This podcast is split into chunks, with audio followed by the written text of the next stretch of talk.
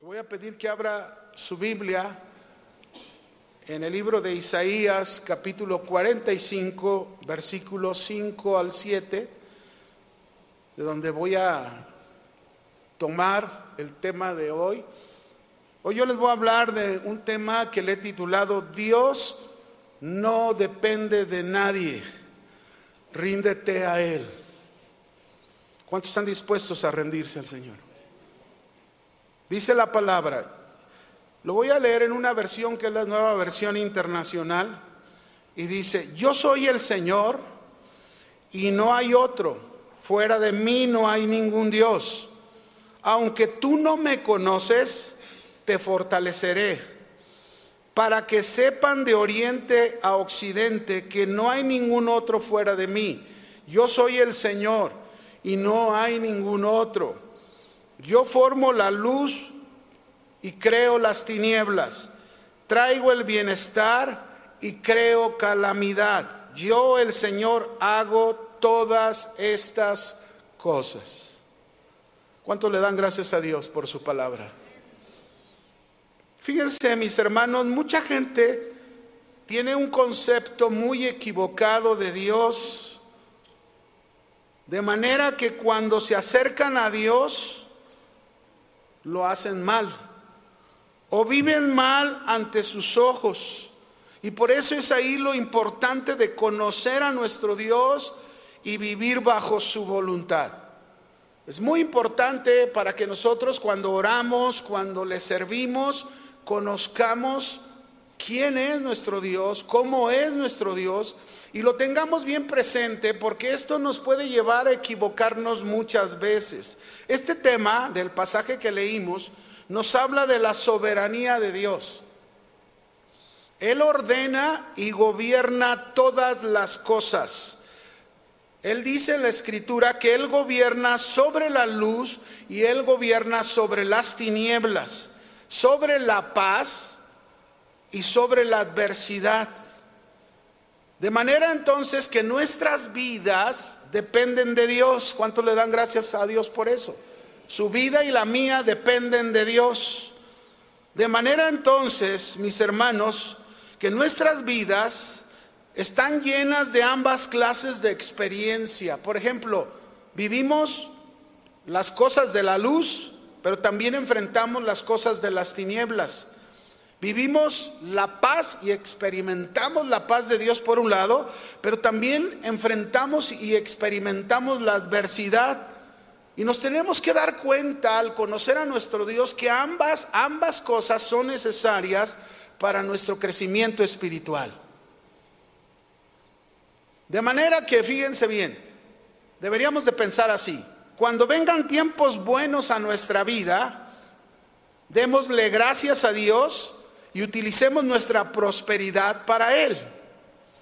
Pero cuando vengan tiempos malos, no permitamos resentirnos, sino preguntarnos, ¿qué podemos aprender de esta experiencia que nos purifica para ser mejores siervos de Dios?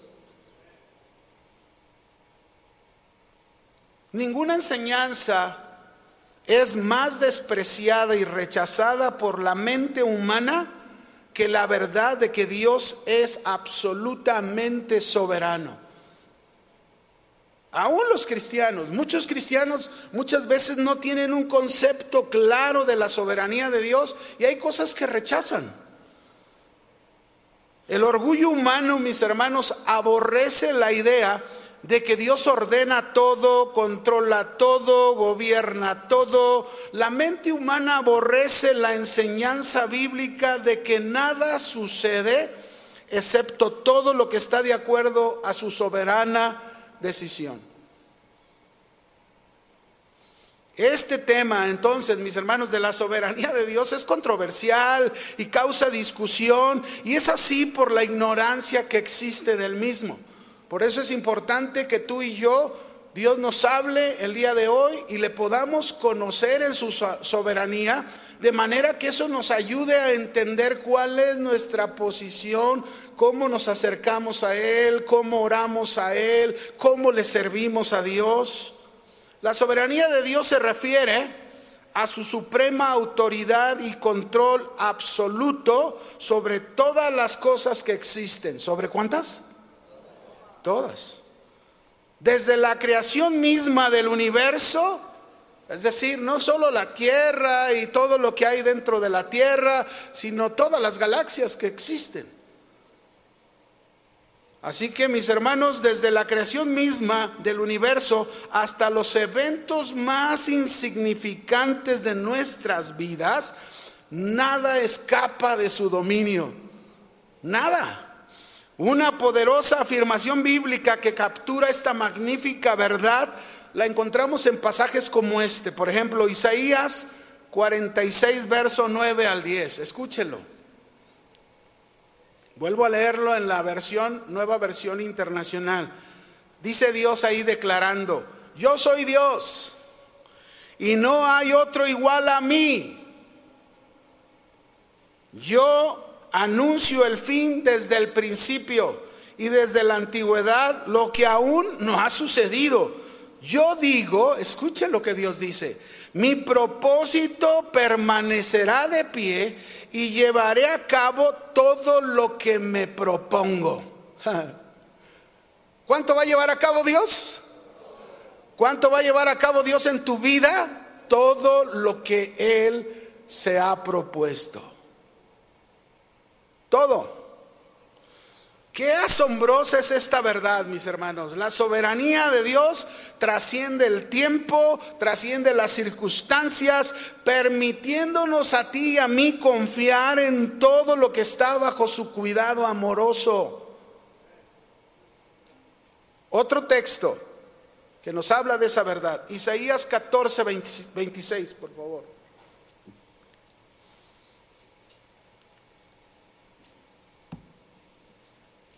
Dice Isaías, este es el consejo que está acordado sobre la tierra. Y está la mano extendida sobre todas las naciones. Porque Jehová de los ejércitos lo ha determinado. ¿Y quién lo impedirá? Y su mano extendida, cuando habla de su mano extendida, habla del control de Dios. Y su mano extendida, ¿quién la hará retroceder? Pregunto, ¿alguien puede impedir el control de Dios sobre todas las naciones? ¿Alguien puede hacer retroceder lo que Dios ha determinado hacer? No. La soberanía de Dios, mis hermanos, también se relaciona con su inmutable naturaleza a través de los altibajos de la vida, tú y yo podemos tener la seguridad de que Dios nunca cambia. El autor a los hebreos nos recuerda eso en Hebreos 13:8 nos dice claramente cuando se nos dice Jesucristo es el mismo ayer, hoy y por siempre. Él no cambia. Y esto quiere decir entonces que no importa lo que tú y yo enfrentemos en nuestra vida, no importa qué sea y cómo sea, Dios sigue siendo el mismo, firme en su soberanía, en su amor hacia nosotros. Y al entender y abrazar esta verdad, tú y yo vamos a encontrar paz en nuestro corazón. Confianza en medio de cualquier incertidumbre en la vida. Esto tenlo por seguro. La palabra de Dios, mis hermanos, nos revela claramente este tema. Dios se revela a nosotros. La única manera en que tú y yo podemos conocerle es porque Él se revela a nosotros. Así que no es nada jactante cuando vamos a la escritura y comprendemos cosas que no comprendíamos. Porque eso no es de nosotros, es la revelación de Dios hacia nosotros. Y Dios en su palabra nos revela quién es Dios, cómo es Dios, por qué Dios hace y permite las cosas como Él quiere. A veces no es fácil entender este tipo de enseñanza, pero cuando la entendemos, mis hermanos, nuestro corazón siempre está firme. Dice la escritura en el Salmo 119, versículo 130. Dice ahí, la exposición de tus palabras. ¿Qué quiere decir esto? La revelación de tus palabras es lo que se traduce ahí nos da luz, nos alumbra, nos ilumina y da entendimiento al sencillo. Es decir, que la palabra de Dios, mis hermanos, no solo nos alumbra y nos ilumina la revelación de Dios, sino que trae conocimiento a nosotros, entendimiento de las cosas, pero fíjese bien, dice a los simples, los que quieren aprender, ¿cuántos quieren aprender? a los simples. La palabra nos da ese conocimiento. Porque al orgulloso y al sabelo todo, no. Para ellos no es esto alumbrar, iluminar y tener ese conocimiento necesario. ¿Saben qué produce el aprender y conocer este tema de la soberanía de Dios? Que Dios no depende de nadie. ¿Saben lo que eso nos ayuda? va a traer respuestas a muchas preguntas en nuestra vida. ¿Tienes preguntas en tu vida? Entender este tema nos va a ayudar porque Dios nos va a traer respuestas. Nos va a traer seguridad cuando oramos por algo o incluso llegamos a orar de una manera más de acuerdo a Dios. Nos va a traer confianza en nuestro Dios. Nos va a aumentar la fe. ¿Cuántos quieren aumento en su fe? Nos va a llevar, que eso es el punto principal del tema, a rendir nuestro corazón a Él. Pero no todos piensan así. No todos piensan, como hemos hablado hasta aquí, de la necesidad de conocer a Dios. Fíjense, siempre que ha pasado alguna tragedia, como seguro te acordarás aquella tragedia que sucedió varios años atrás del tsunami que azotó a varios países asiáticos y donde murieron más de 5 mil personas. No falta quien pregunte, ¿no? ¿Por qué Dios permite que estas cosas sucedan? Así que no todos piensan igual. ¿O qué decir de cristianos? Eh? Cristianos que llegan a vivir la experiencia de un ser querido con alguna enfermedad severa o, o, de algún ser que padeció algún incidente y partió con el Señor y luego hacen la pregunta, ¿por qué Dios no hizo algo si eran de los suyos?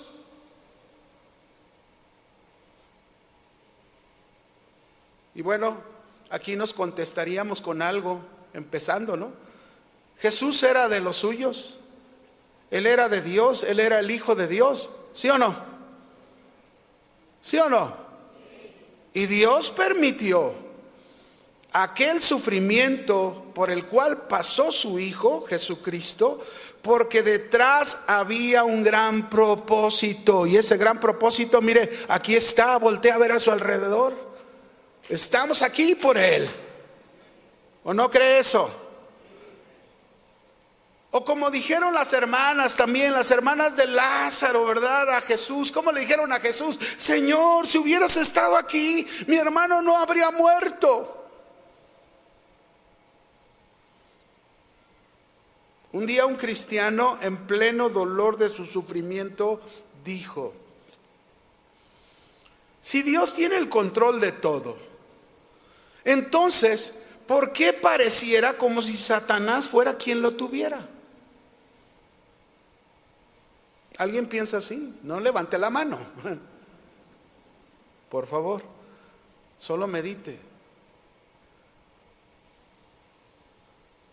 Muchos cristianos se confunden, muchos cristianos pasan por etapas así porque hace falta conocer a Dios.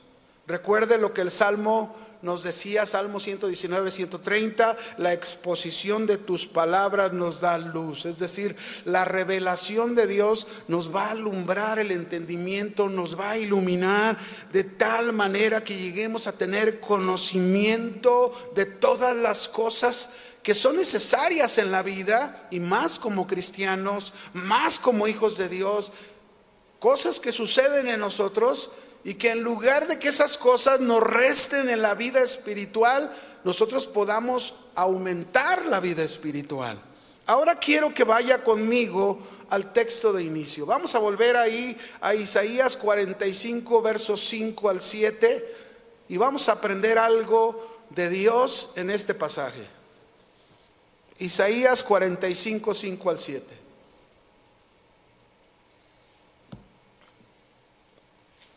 ¿Lo tienen? Dice, yo soy el Señor y no hay otro. Fuera de mí no hay ningún Dios. ¿Cuántos hay? Nunca se me olvida aquel niño que va a la escuela, ¿verdad? Y la maestra está enseñándoles y, y luego la maestra dice a los niños, bueno, es que existen muchos dioses, el dios de este, el dios de aquel, y empieza a mencionar dioses de algunos personajes como los budistas, como los hindúes, todo eso, ¿verdad? Son diferentes dioses. Y había un niño cristiano ahí de ocho años, bien, bien prendido con Dios, y levantaba la mano, maestra, maestra, y a ver, ¿qué quieres decirnos, Juanito? Y se pone de pie y dice, maestra, discúlpeme pero el Dios que yo tengo es el único Dios. Ah, caray, ¿cómo que es el único Dios? ¿Cómo sabes que es el único Dios? Sí, pues lo llena todo, no hay lugar para otro. Ah. Y así lo dice la Biblia, ¿no? Aquí dice bien claro, fuera de mí no hay ningún Dios. Aunque tú no me conoces, te fortaleceré para que sepan de oriente a occidente que no hay ningún otro fuera de mí. Yo soy el Señor. Y no hay, vean cuántas veces no hay ningún otro para que se nos quede bien grabado, hermanos, porque a veces hacemos cosas y vivimos poniendo otras cosas en el lugar de Dios. Y ahí va lo último. Yo formo la luz y creo las tinieblas. Traigo bienestar y creo calamidad. En otra versión dice que Él crea la adversidad. Yo el Señor hago todas estas cosas. Hago todas estas cosas. Ahora vamos, vamos a ver a Dios y su soberanía. ¿Por qué Dios no depende de nadie? ¿Qué es lo primero que Dios nos enseña en este pasaje? Lo primero que hace Dios es darnos una respuesta de quién es Él. ¿Quieres saber quién es Él? Aquí dice bien claro, yo soy el Señor y no hay otro fuera de mí, no hay ningún Dios. En Reina Valera dice, yo soy Jehová y ninguno más hay, no hay Dios fuera de mí. Y es muy interesante esa expresión, pues se nos revela el nombre más grande que Dios le reveló a Moisés. ¿Cuál es este nombre? Vaya conmigo, Éxodo 3, verso 13 al 14. Vamos a ver cuál es el más grande nombre que Dios le revela a Moisés. Dice en Éxodo 3:13, dijo Moisés a Dios, Ahí están en un diálogo, Dios está llamando a Moisés para ir a liberar a su pueblo y Moisés le dice a Dios, he aquí que llego a los hijos de Israel y les digo, el Dios de vuestros padres me ha enviado a vosotros. Si ellos me preguntaren, ¿cuál es su nombre? ¿Qué les voy a responder? Y respondió Dios a Moisés, yo soy el que soy. y dijo, así dirás a los hijos de Israel, yo soy, me envió a vosotros. Ese es nuestro Dios. Yo soy Jehová. Dios se reveló a Moisés y le reveló su gran soberanía. A través de este nombre, yo soy el que soy, nos da la razón de saber quién es Él, Jehová, el yo soy.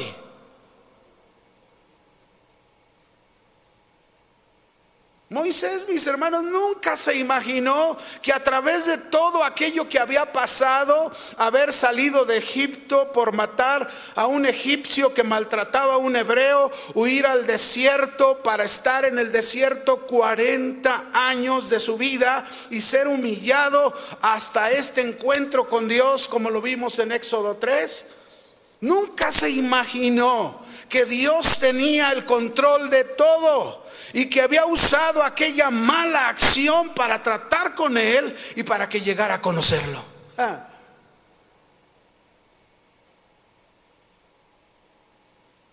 De igual manera ha pasado con cada uno de nosotros. Dios ha usado todas las circunstancias de nuestra vida. ¿Eras un borracho?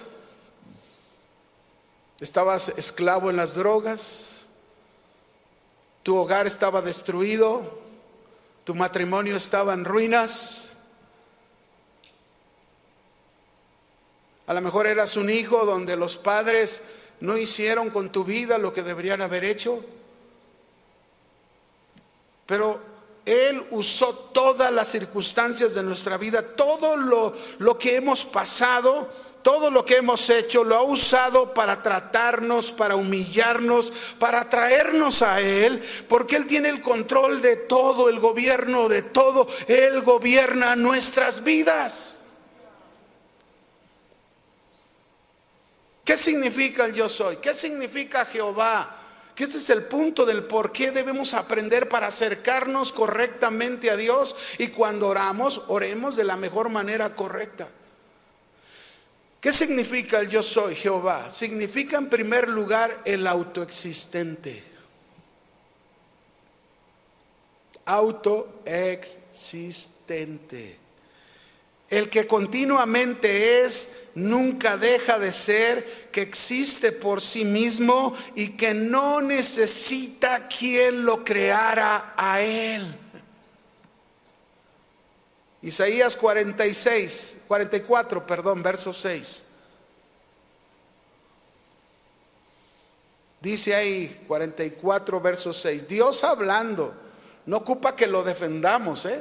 Miren lo que él dice. Así dice Jehová, rey de Israel y su redentor. Jehová de los ejércitos. Yo soy el primero y yo soy el postrero. Y fuera de mí no hay Dios. Y esto es lo que muchos no entienden.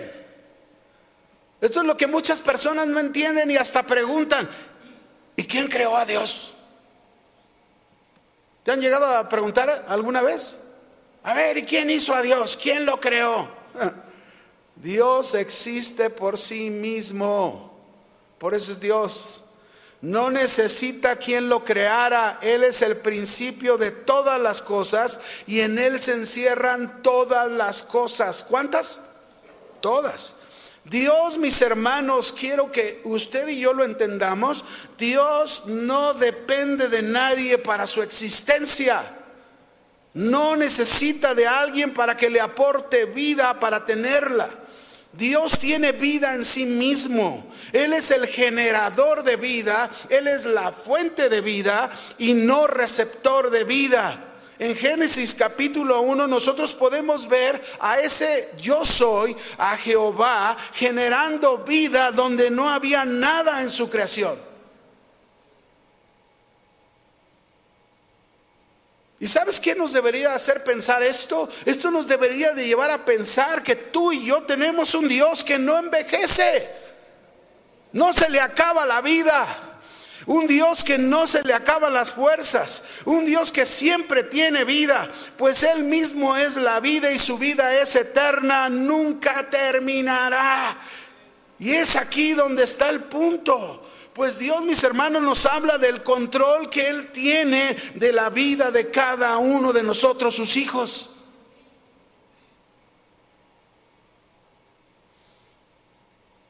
Dios no depende de nadie, pero nosotros sí dependemos completamente de Él para nuestra existencia, para nuestra vida. Nosotros sí dependemos de Él. Él es el autoexistente, nosotros no. Mira lo que dice la palabra de Dios en Job 14:5. Se nos olvidan textos como este. Generalmente estos textos los toca uno cuando uno va a un velorio o a un sepelio. Pero no solamente son para los velorios y sepelios, son para entender el control que Dios tiene de nuestras vidas. Job 14:5, ¿lo tienen? Déjenme leérselos en palabra de Dios para todos. Dice, y es que la vida del ser humano tiene un límite. Y tú conoces su duración. Está hablando Job a Dios. Tú conoces su duración. Eres tú quien fijaste ese límite y por eso no puede cambiarse. ¿Qué encontramos en este pasaje? Primero, encontramos que nuestra vida tiene un límite. Querido hermano, tu vida y la mía tiene un límite. Y Dios tiene el control de ese límite. Eso quiere decir entonces que nuestras vidas están en sus manos, nuestro tiempo está en las manos de Dios, en Él vivimos, en Él nos movemos y dependemos de su vida. Hasta el día que Él nos diga, hasta aquí. Recuérdelo, el autoexistente, que es nuestro Dios, gobierna la luz y gobierna las tinieblas, gobierna el bienestar y la adversidad. Y es por eso que tú y yo ¿Qué debemos hacer si, si, Él es el autoexistente y nosotros dependemos de Él? Él no depende de nadie. ¿Qué tenemos que hacer sino rendirnos a Él y confiar completamente nuestras vidas a Él? Tu vida tiene un límite. No puedes desperdiciar tu vida ahora que estás en Cristo. No puedes desaprovechar un segundo más de tu vida porque Dios tiene el control de ella y Él está esperando que tú te rindas a Él y Él está esperando que tú confíes completamente en Él, no en lo que lo sigues haciendo. La segunda cosa de este pasaje que nosotros encontramos, que nos dice que Dios conoce nuestra duración. Tú y yo no conocemos nuestra duración. ¿Hay alguien aquí que conozca cuánto tiempo va a estar en esta tierra? Pregunto. ¿Verdad que no? No conocemos. Tampoco conocemos la duración de nuestros seres queridos. No, no la conocemos. Solo Dios lo conoce todo. Él es el Dios soberano. Por eso en segunda de Corintios 4 verso 8 al 9 Pablo expresaba estas frases este, en situaciones difíciles que nos podemos encontrar, ¿verdad? Dice Pablo, y aunque andemos como este, atribulados, pero no estamos angustiados, en apuros, mas no desesperados, perseguidos, mas no desamparados, derribados, pero no destruidos. ¿Y cuál es la razón de eso? ¿Por qué se puede estar en esta manera? Porque nosotros, mis hermanos, el contexto de este pasaje dice que somos vasos de barro y sobre esos vasos de barro Él quiso depositar su tesoro en nosotros. Y yo me pongo a pensar, vasos de barro no son vasitos. Son esas jarras de barro en las que se depositaban los tesoros y se escondían. ¿Alguno de ustedes se ha encontrado un tesoro en alguna casa que compró, algún terreno? Para que me diga, ¿no? Pero somos esos vasos de barro insignificantes y Dios quiso poner ahí adentro ese tesoro de hacernos entender que Él es Jehová, el yo soy, el autoexistente, que no hay otro como Él. Ese es un gran tesoro para nuestras vidas. Él tiene control de mi vida. Él sabe cuál es mi duración. Él sabe que yo hasta dónde va a llegar mi día. Y mire, por eso cuando yo estoy pensando en esto me recuerdo mucho esta ilustración que ya la he usado, pero pero nos queda mucho en este momento del hermano David Wilkerson. Un siervo de Dios que ya partió con el Señor. Él en su experiencia, él vivió una experiencia fuerte y lo primero fue la lucha contra el cáncer que enfrentó su esposa y que la habían operado 37 veces. Lo segundo que vivió en su experiencia, él platicando, compartiendo, fue de una nieta que había muerto en sus brazos de cáncer. La tercera experiencia que él comenta que vivió es que tenía a su hija en el hospital luchando contra la vida y la muerte por el cáncer. Fue tan grande el, dolor que vivió este hombre. Digo, si alguna vez tú crees que los siervos de Dios no atravesamos o Dios no que hizo las tinieblas, que hizo la adversidad, no atravesamos por este tipo de circunstancias, estás muy equivocado porque Dios nos pasa por estas cosas. Y mire cómo este hermano David que él decía que en su dolor que él vivió fue y buscó a Dios y le decía a Dios, lo único que le decía, no entiendo. Pregunto, ¿alguna vez has pasado por una etapa donde tú digas, no entiendo? ¿Te ha pasado o no? Yo sé que a muchos, a mí me ha pasado. Y él le dijo, Dios, no entiendo. Toda mi vida te he servido. Y tú sabes cómo te he servido. Y Dios le habló y le contestó. Y fíjense cómo le contestó. David, dime una cosa. ¿Quién crees que ama más a tu hija? ¿Tú o yo? ¿Quién, ama más a tus hijos? ¿Tú o el Señor? Y entonces él le contestó, tú Señor. Dios le vuelve a hablar y le dice, David, dime, ¿quién puede levantar de esta cama tu hija, tú o yo? No, pues tú, Señor. Dios por última vez le dice a David, contéstame, ¿quién conoce el futuro de tu hija, tú o yo?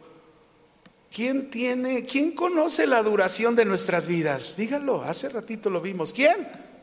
El Señor. Y entonces él, de la tercera, le dijo, tú Señor, y dijo el hermano David, en ese instante caí rendido a sus pies. ¿Cómo estás tú? ¿Rendido a los pies del Señor? ¿O es necesario tener que atravesar tanta adversidad para llegar a los pies del Señor? ¿Ves por qué nosotros dependemos completamente de Dios? Porque Él es el generador de vida. En Él están nuestras vidas. Nosotros podemos estar pensando tantas cosas equivocadas y estar tan preocupados por ellas. Podemos estar orando tan equivocadamente muchas veces, pero Dios nos enseña claramente que Él conoce nuestra duración. Por eso la tercera cosa que dice en el pasaje que Dios, Dios ha fijado ese límite. ¿Quién lo ha fijado el límite?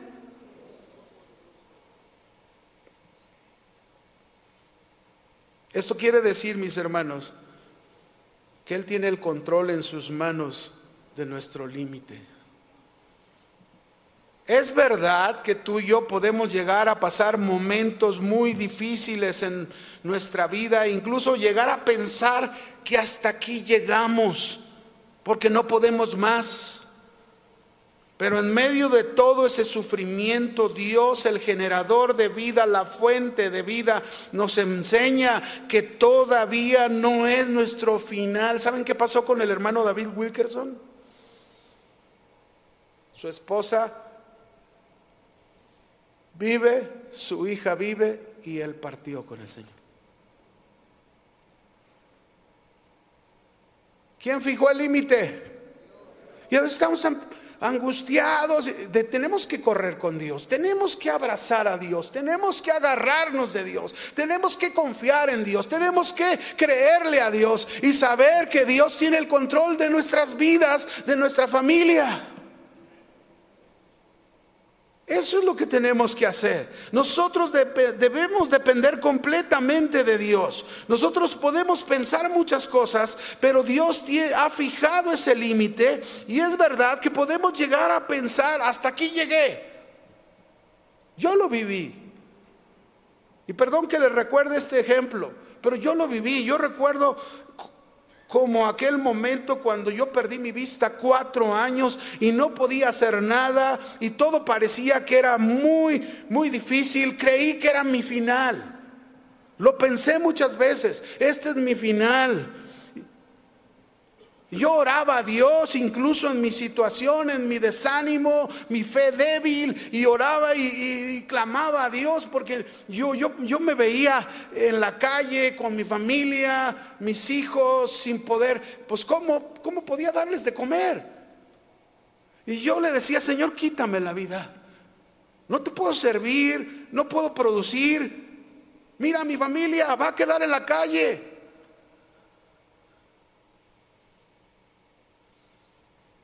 Y Dios me llevó al valle de sombra de muerte.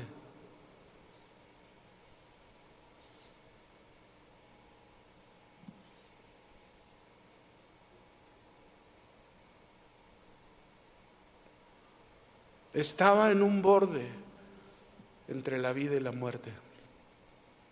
Y Dios, la fuente de vida,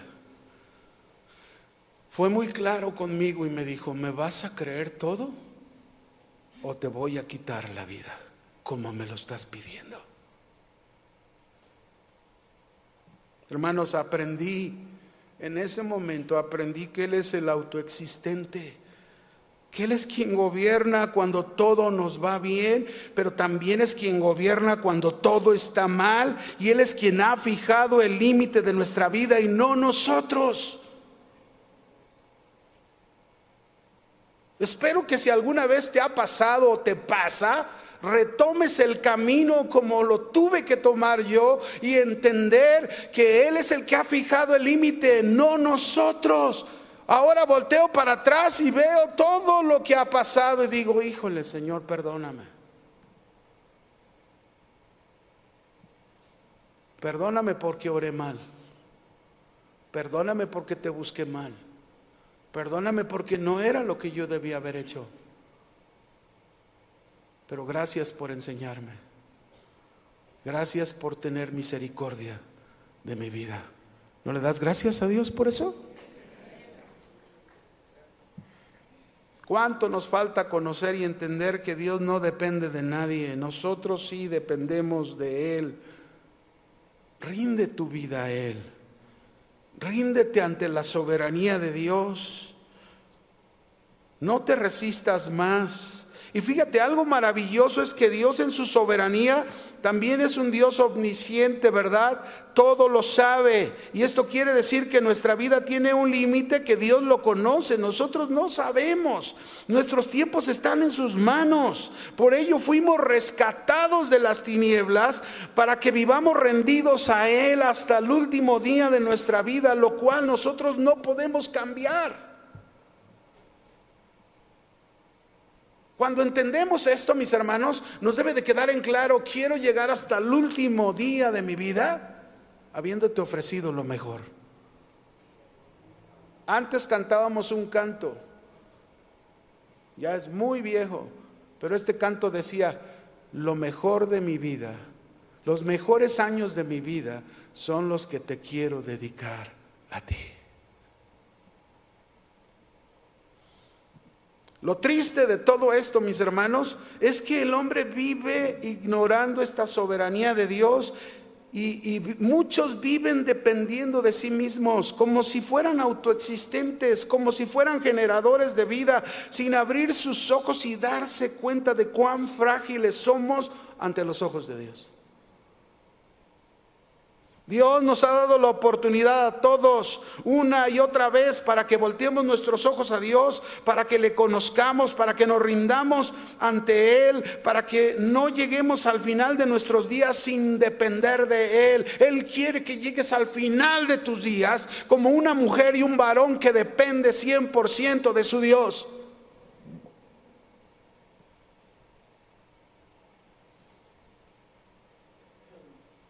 Muchos llegan a pensar, mis hermanos,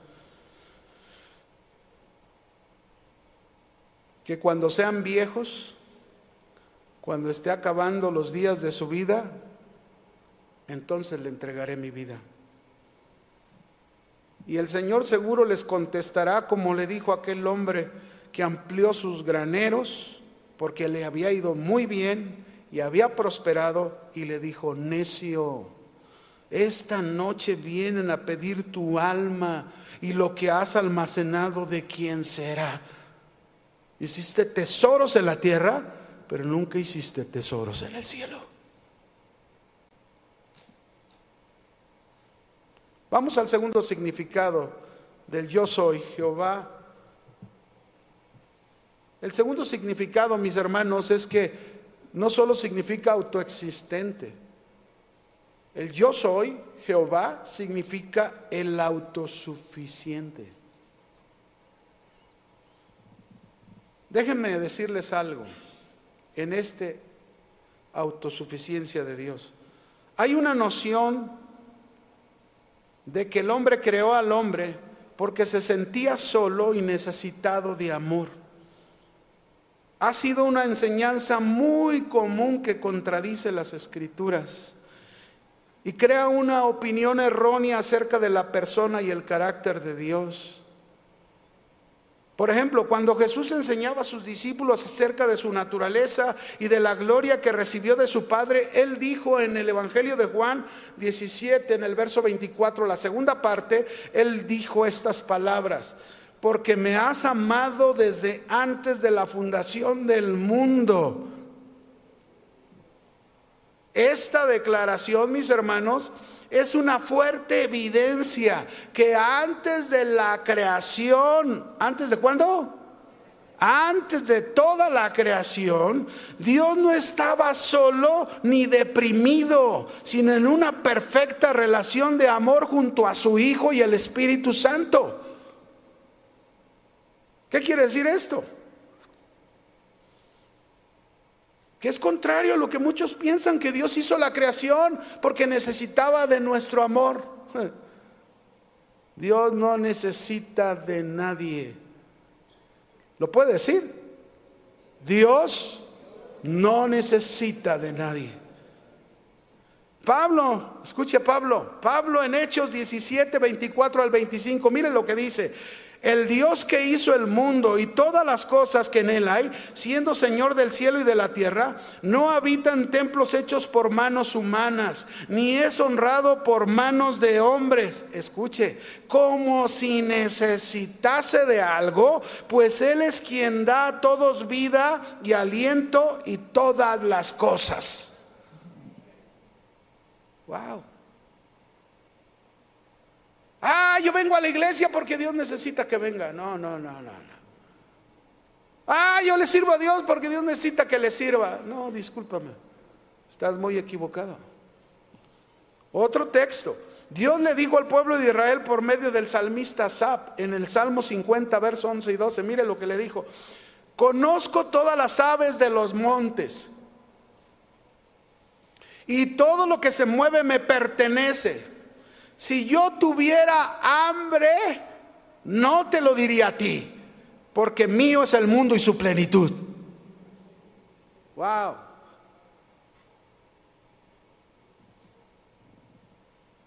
Pensar lo contrario de todo esto, mis hermanos, es contradecir la naturaleza autosuficiente de Dios. Pensar que Dios crea y hace las cosas porque le falta algo es declarar que Dios tiene necesidades y eso no es bíblico porque un Dios que tiene necesidad no puede ser Dios. Ahora bien, Dios no tiene necesidad de nada ni de nadie, se basta a sí mismo, pero la característica principal de Dios, escúchame, siendo autosuficiente, no es como el hombre. Ese hombre que se siente autosuficiente es soberbio es orgulloso, es un patán, pero Dios no. Dios es autosuficiente, pero su característica principal es que no es soberbio, no es pedante, comparte su vida con nosotros, nos alimenta de ella, nos sostiene cada día, nos ayuda en todas las necesidades que tenemos, nos ama profundamente porque nosotros sí le necesitamos a Él, necesitamos su vida, necesitamos su amor, necesitamos todos los días de Él. Dios es el único por su naturaleza que puede ser autosuficiente. Solo Él. Salmo 24.1 dice, de Jehová es la tierra y su plenitud, el mundo y los que en Él, solo de Él. Él es el único autosuficiente. Y déjenme decirles algo, no tenemos un Dios presumido, ni creído, ni egocéntrico, que cuando clamamos a Él, muy fresón, nos dice, ¿no? ¿Ya viste todo lo que es mío? Me costó crearlo. No, Dios no es así. Que hasta la voz les cambia a los fresones, ¿verdad? Pero qué triste, mis hermanos, es ver hermanos con tanta autosuficiencia, que creen que Dios los necesita, creen que sin ellos no funciona la obra Creen que Dios los va a buscar y les va a rogar, por favor, hazme caso, ayúdame a cumplir este propósito. No, mis hermanos, no es así.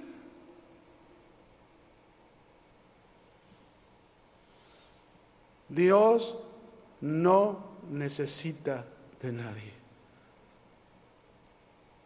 Nosotros somos los que lo necesitamos a Él. Amén. Venimos porque lo necesitamos. Escuchamos su palabra porque necesitamos oír su palabra.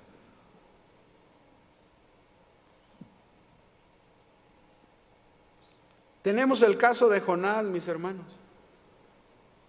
un profeta de Dios, que no le gustó lo que Dios le ordenó, la misión que Dios le encargó, no, no le gustó ir a predicar a Nínive, no le gustó y trató de huir de, de la presencia de Dios. Y desde ahí, ¿se fijan? Qué fácil se nos olvida en nuestras vidas, que nuestras vidas están en las manos de Dios y Él tiene el control de ellas. Qué fácil se nos va. Jonás se va a una embarcación, Dios levanta una gran tempestad, es arrojado Jonás al mar. Cuando supieron que él era el culpable, Dios prepara un pez que se lo trague a Jonás, en el cual dura tres días y tres noches. ¿Y saben qué representa eso? Muerte. Jesús usó el ejemplo de Jonás para mostrar lo que el Hijo de Dios iba a pasar bajo la tierra, tres días y tres noches en su muerte. Ese pez para Jonás representó la muerte de sí mismo, la muerte de su autosuficiencia, y Dios le dio otra oportunidad de obedecer cuando fue arrojado después del pez.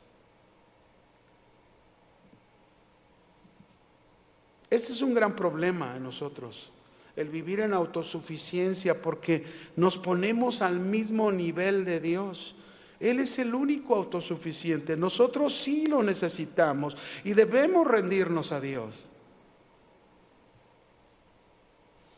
Déjenme contarles una última historia de autosuficiencia Se los voy a dar en una reseña porque es un pasaje muy largo, está en Primera de Samuel capítulo 4, verso 1 al 11. Se los voy a tratar de resumir rápido para concluir. Israel en esta época salió a la batalla contra los filisteos. ¿Y qué pasó? Fueron vencidos por ellos y en esa ocasión fueron heridos cuatro mil hombres de Israel. Cuando volvieron al campamento los ancianos de Israel, ellos se preguntaban y decían, ¿por qué nos ha herido hoy Jehová delante de los filisteos? A veces creemos que Dios está con nosotros. A veces podemos pensar que Dios está con nosotros. Pero nos pasa lo mismo que estos hombres. Ni siquiera esperaron que Dios les contestara su pregunta. Nunca lo consultaron a Dios cuando se iba a la guerra. Siempre antes de ir a la guerra iban a Dios y se consultaba a Dios, Señor, ¿quieres que vayamos a pelear contra este pueblo? Pero no lo consultaron.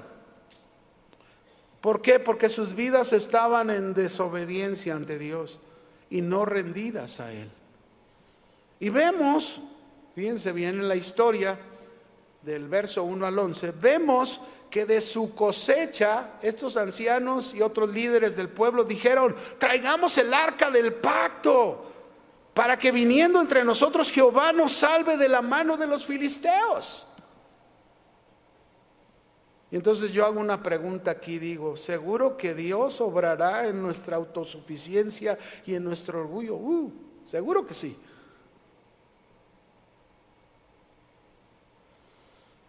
Mis hermanos, la regamos. Estamos muy equivocados y todo porque no tenemos en claro quién es nuestro Dios. Él no necesita de nadie. Nosotros necesitamos rendirnos a Él. ¿Qué fue lo que pasó? Trajeron el arca del pacto al campamento. Cuando llegó todo Israel gritó de júbilo y la tierra tembló. Uh. Es como los tiempos que tenemos, ¿no? Que pasamos un tiempo de júbilo, de gozo, ¡ah! y tiembla este lugar. Pero ¿cuántos de nosotros, cuántos de nosotros estamos lejos de Dios?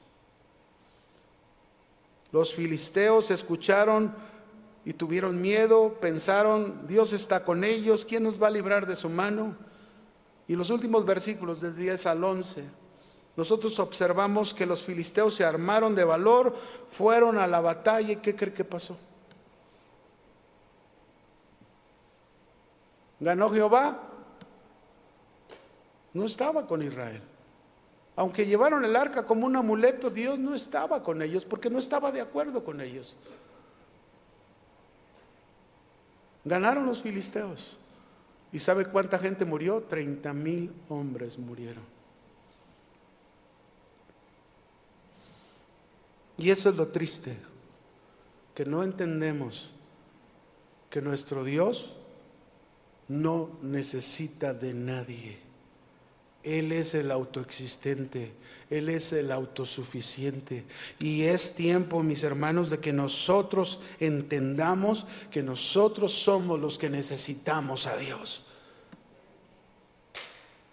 Nosotros somos los que necesitamos voltear nuestras vidas, nuestros ojos a Dios y mis hermanos aprender la lección. Nosotros necesitamos de Dios. Él es el generador de vida. Nuestras vidas están en sus manos. Necesitamos a Dios para que nos proporcione vida hasta el tiempo que Él lo decida. Él es el autosuficiente. Él nos creó, pero no porque nos necesite. Él no nos dio un ministerio porque nos necesita. Él no, nos, no se dio a conocer a nosotros porque nos necesita. No, mis hermanos. Él hizo todo porque nosotros somos los que necesitamos a Dios y necesitamos rendirnos a sus pies y necesitamos dirigirnos a Dios tal como Él es. Cierra tus ojos, por favor.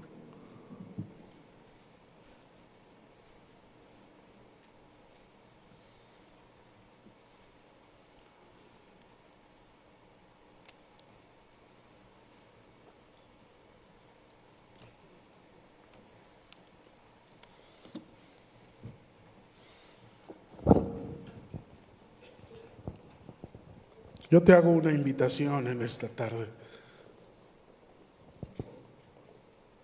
Si tú reconoces la necesidad de Dios, si tú reconoces que Él es el yo soy, Jehová, el autoexistente, el autosuficiente, no nosotros, ponte de pie y ríndele tu vida a Él. Toda tu confianza, toda tu vida, ríndesela al Señor. Cierra tus ojos y ora conmigo. Señor, aquí estamos. Somos tu pueblo, somos tu iglesia. Y estamos aquí por ti, no por nosotros.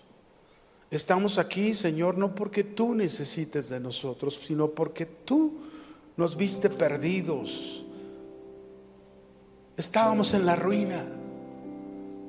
No teníamos escapatoria. Tú sabías que te necesitábamos, Señor. Y veniste a proporcionarnos vida. Tú eres la fuente de vida. Gracias por la vida que nos das. Dile gracias. Gracias por esa vida espiritual y por esa vida natural que me das, Señor. Ahora yo quiero ofrecerte mi vida. Los mejores años de mi vida sean para ti. Tú eres el autosuficiente. Yo no. Nadie de nosotros somos autosuficientes. Nosotros te necesitamos. Necesitamos todas las cosas de ti. Necesitamos tu amor. Necesitamos tu gracia. Necesitamos tu misericordia, tu perdón. Te necesitamos a ti, Señor. Díselo fuerte. Te necesito a ti, Señor. Permíteme ser esa iglesia que cada vez que te busca, te busque de la mejor manera. De la manera correcta. Y como este hermano David Wilkerson cayó rendido a tus pies, hoy nos rendimos a tus pies. Adórele. Adórele. Gracias.